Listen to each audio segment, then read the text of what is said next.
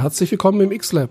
Mein Name ist Rüdiger Schestag und auch heute geht es mal wieder um die Kreativität, aber von einem ganz anderen Aspekt aus gesehen und zwar von dem Aspekt aus weniger ist mehr oder was man weglassen kann.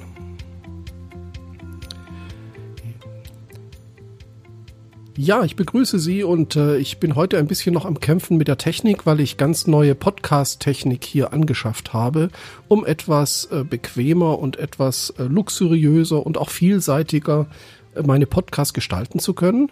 Ich habe ab jetzt auch die Möglichkeit, zum Beispiel Interviewpartner über Mobiltelefon oder Computer zuzuschalten und ich denke, das werde ich auch ausgiebig nutzen. Ja, aber kommen wir doch einfach mal zum Thema heute. Kreativität ist ja so ein bisschen was, ähm, ja, Unfassbares. Also man muss es irgendwie für sich definieren und ich möchte, bevor wir richtig loslegen, mal eine ganz, ganz kurze und einfache Definition der Kreativität hier ähm, kurz loswerden, damit wir das als Grundlage nehmen können. Kreativität ist ganz einfach ausgedrückt, wenn man alles um sich herum aufnimmt dann komplett durchschüttelt, durcheinander bringt und daraus etwas Neues erschafft. Ich denke, so lassen wir das einfach mal stehen. Und äh, das ist auch so eine ganz gute Basis. Natürlich gibt es noch viel mehr Aspekte für Kreativität, aber das ist so, glaube ich, ein ganz markanter und einprägsamer, eine einprägsame Definition.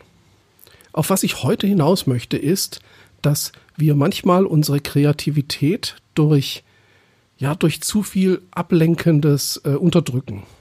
Und da will ich ein paar Beispiele dafür nennen und ich möchte zeigen, wie man das verbessern kann. Eine Sache ist die, und das werden Sie sicher auch selber schon gemerkt haben, sobald Sie mit der Technik beschäftigt sind, also sobald Sie noch dabei sind, Technik zu lernen oder das klappt technisch alles noch nicht so richtig, dann haben Sie sicher auch selber gemerkt, dann, dann ist es mit der Kreativität auch nicht so weit her, weil einfach Ihre Aufmerksamkeit dann zu sehr anderen wichtigen Parametern äh, gewidmet ist. Das heißt, man muss den Kopf irgendwie freikriegen für Kreativität, weil Kreativität ist eine ganz schöne Leistung für das Gehirn. Das darf man nicht unterschätzen. Kreativität ist nicht etwas, was einem erscheint und dann macht man das, was einem erschienen ist, sondern das Gehirn muss arbeiten und man muss es auch anregen dazu zu arbeiten. Und wie gerade schon erwähnt, ist ein Hindernisgrund der, dass man irgendwie mit der Technik beschäftigt ist.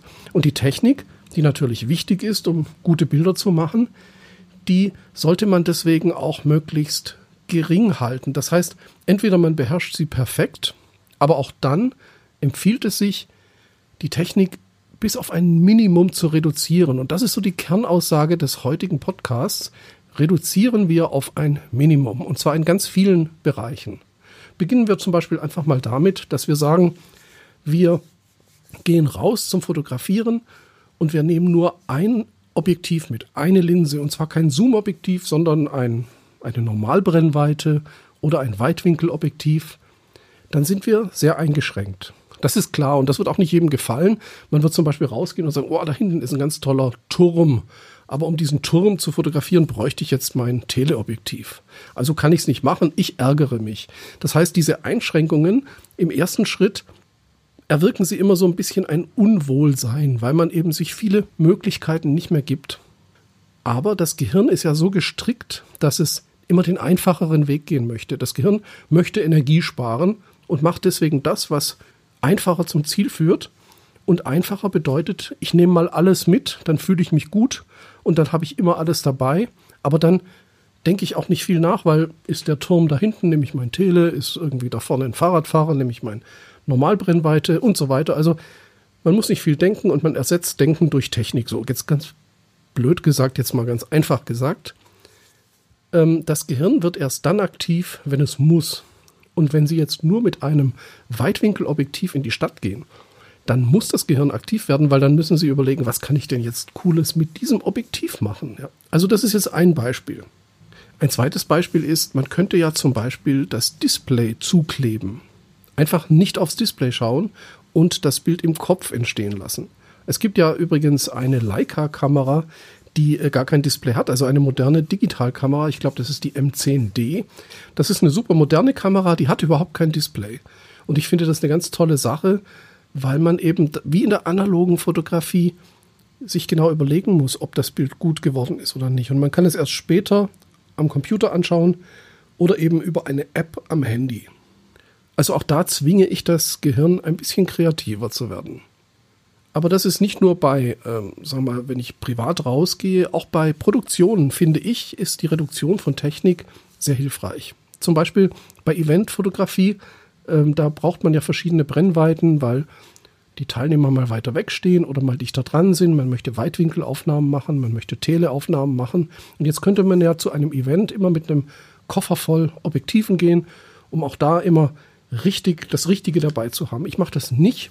Ich nehme einfach zwei Kamera-Buddies mit und äh, zwei Zoom-Objektive. Der eine Kamera-Buddy hat jetzt mal umgerechnet auf Kleinbild ein 2470 und der zweite hat ein 70-200 und das reicht dann. Und dann habe ich brauche ich mich nicht mehr drum kümmern. Ich muss nicht irgendwo meine Objektive verstauen. Ich muss nicht irgendwo zum Wechseln der Objektive hingehen. Ich muss nicht überlegen, brauche ich jetzt ganz spontan und ganz schnell die Linse, dann nehme ich die mal lieber mit und hänge mir die noch irgendwie an den Gürtel und wenn es dann wichtig wird, muss ich ganz schnell wechseln und so weiter. Also das sind alles Energiemomente äh, und auch Zeitaufwand, der mich einfach stört, die, das Event zu beobachten und gute Fotos zu machen. Das heißt, ich habe zwei Objektive, die einen großen Umfang an Brennweiten abdecken und ich muss keine Objektive wechseln und ich habe immer das Richtige dabei. Also man reduziert die Technik, um den Kopf frei zu bekommen. Und das ist genau das Prinzip, auf das ich heute hinaus möchte. Eine andere Möglichkeit, einfach ähm, die Kreativität ein bisschen zu fördern, wäre, dass man sagt, ich fotografiere nur in Schwarz-Weiß.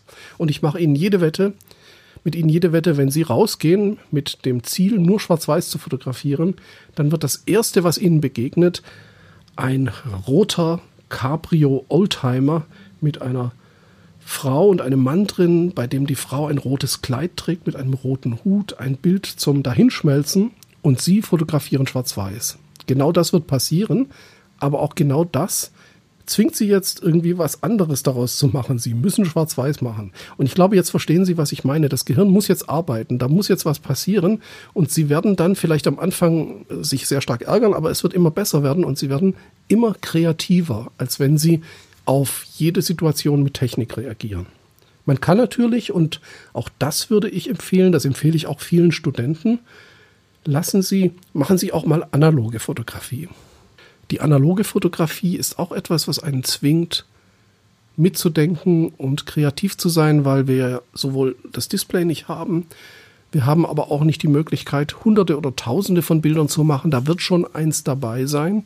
Man muss sehr viel mehr überlegen und man gibt sich dann auch mehr Mühe, die wenigen Bilder, die man auf einem Film oder auf zwei, drei Filmen hat, kreativ und sinnvoll einzusetzen. Also auch da kann man sich sehr gut trainieren. Wenn wir aber schon bei Herstellern und Kameras sind, aber auch bei Licht gibt es noch einen Tipp. Reduzieren Sie Ihr Equipment auf wenige Hersteller. Wenn Sie also zum Beispiel Kameras haben, Sie könnten natürlich sagen, okay, ich habe eine Canon, eine Fuji, eine Nikon und eine Sony-Kamera. Das ist jetzt übertrieben. Ich glaube, kaum jemand von Ihnen hat diese Kameras alle. Aber zwei Systeme haben viele. Und auch ich habe im Moment noch die äh, äh, Panasonic und die Fuji-Kameras, dann hat man immer zwei verschiedene Akkutypen, zwei verschiedene Ladegeräte, verschiedene Objektive, verschiedene Anschlüsse. Und man muss immer umdenken, wie funktioniert die Kamera, wie ist da das Menü. Das heißt, äh, man, man muss sich auch wieder viel zu viel Gedanken machen um verschiedene Technik. Und das gleiche gilt übrigens auch für Licht. Sie können natürlich sagen, ich habe Blitzgeräte von diesem und jenem Hersteller.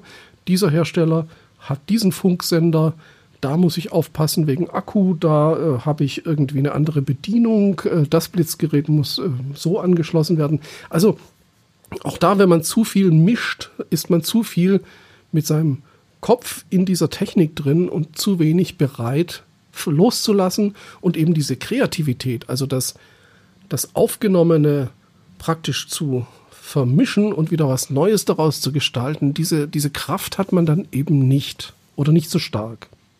Ähnliche Effekte äh, kann man übrigens auch erzielen, indem man sagt, ich fotografiere so, dass ich nicht nachbearbeiten muss und ich werde auch nicht nachbearbeiten. Da gibt es ja ein, eine Art und Weise zu arbeiten, die schon aus der analogen Fotografie kommt, dass Fotografen gesagt haben, ich fotografiere immer so, dass ich nicht beschneide. Und dann haben die auch für die Abzüge vom äh, Negativ den Rahmen mit draufgelassen, um zu beweisen, hier wurde nicht beschnitten. Das heißt, ich komponiere das Bild so, dass es nachher perfekt ist.